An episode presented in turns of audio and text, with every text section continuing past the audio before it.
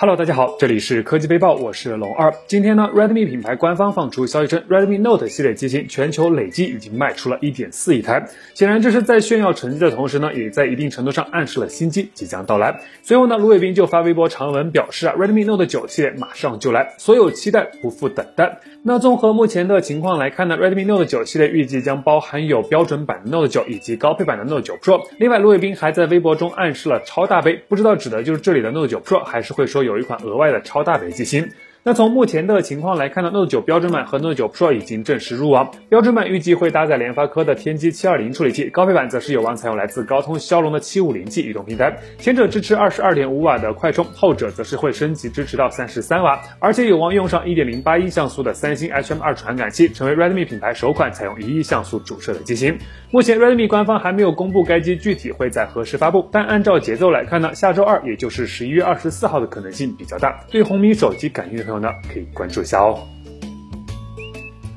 关于三星的 Galaxy S 二一系列，现在网上已经有各种各样的传言。不过现在呢，网上突然又流传出了一组据称是三星 Galaxy S 二一 Ultra 机型的 CAD 图纸谍照。从图中来看呢，该机依旧采用的是双曲面的挖孔屏设计，拥有极窄的边框和超高的屏占比。整机的造型在以前的 S 系列圆润的基础上呢，多了一些硬朗的气息。不过相比 Note 系列还是要柔和许多的。屏幕顶部呢可以看到居中放置的前置摄像头，下方则是有 Type C 接口、扬声器和麦克风等开孔。综合目前的消息来看，S 二一系列预计会保持三机并行的策略。但与往年不一样的是，除了 S 二一 Ultra 为曲面屏之外，S 二一和 S 二一 Plus 很可能都将采用直屏的设计。配置方面呢，根据市场的不同，分别搭载来自高通的骁龙八七五移动平台以及自家的 Exynos 二幺零零处理器。另外呢，在 S 二一 Ultra 机型上，即将配备一组一点零八亿像素的主摄，一千二百万像素的超广角以及两颗一千万像素的长焦镜头组成的四摄，两个长焦分别可以实现三倍和十倍的光学变焦，满足用户在不同使用场景下的需求。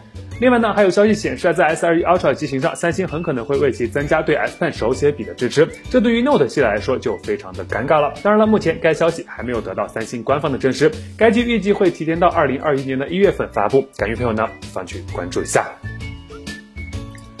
在今年的九月份，中兴正式发布了品牌旗下的首款屏下摄像头机型 Axon 20 5G。该机的正面配备的是一块6.92英寸的 OLED 显示屏，前置摄像头采用屏下隐藏式的设计，而该机也是首款采用屏下摄像头技术的量产手机。不过遗憾的是啊，其在性能方面仅配备了一枚高通的终端处理器骁龙七六五 G，这让很多想要入手的朋友呢是望而却步。现在呢，中兴官方宣布即将推出一款名为天玑 Axon 二零五 G 至尊版的新机，很明显这是一款基于标准版 Axon 二零五 G 的升级版机型。海报中其换用了橙色的后壳，不确定是否采用了素皮材质，但在机身一侧印有了 XON 的大 logo。当然了，正面的屏下摄像头技术还是会得以保留。猜测主要升级部分应该是在处理器方面，预计会换用骁龙八六五移动平台，在性能方面呢带来较大幅度的提升。当然了，这仅仅只是我们的猜测。目前中兴方面暂未公布该机具体会在何时推出，感兴趣朋友呢可以持续的去关注一下。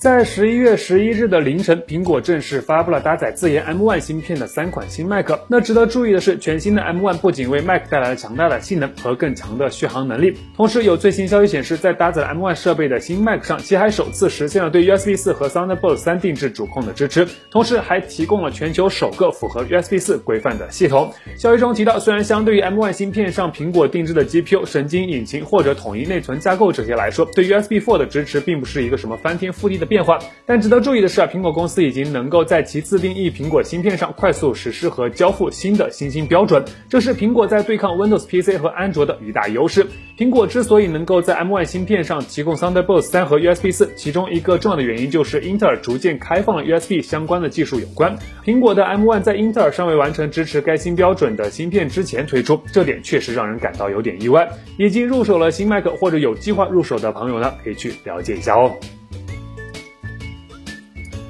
不知道大家是否跟我一样，短信功能已经逐渐退化成了验证码和广告专属了。也就是说，在平时的使用中呢，短信功能对我来说最大的作用就是接收验证码，同时接收一些垃圾的广告信息。不过来到五 G 时代之后，短信功能似乎要发生一些变化了。有消息显示呢，在五 G 时代，传统的短信功能将逐渐消失，取而代之的是全新的五 G 消息。那很多人就想问了，五 G 消息到底是什么呢？那从目前的情况来看呢，五 G 消息是基于 GSMA RCSUP 标准构建，可以实现消息的多媒体化、轻量化，通过引入 MAP 技术实现行业消息的交互化。简单来说，五 G 消息将不再局限于文字和图片，未来将可能会支持包括视频、位置，甚至是联系人等更丰富的内容。而且用户无需下载客户端，也无需添加好友，只要有对方的手机号就可以实现收发五 G 消息。在今年中国移动全球合作伙伴大会上呢，就有消息流出，国内的三大运营商，也就是移动、联通和电信，将有望在今年年底联合宣布 5G 消息商用的消息，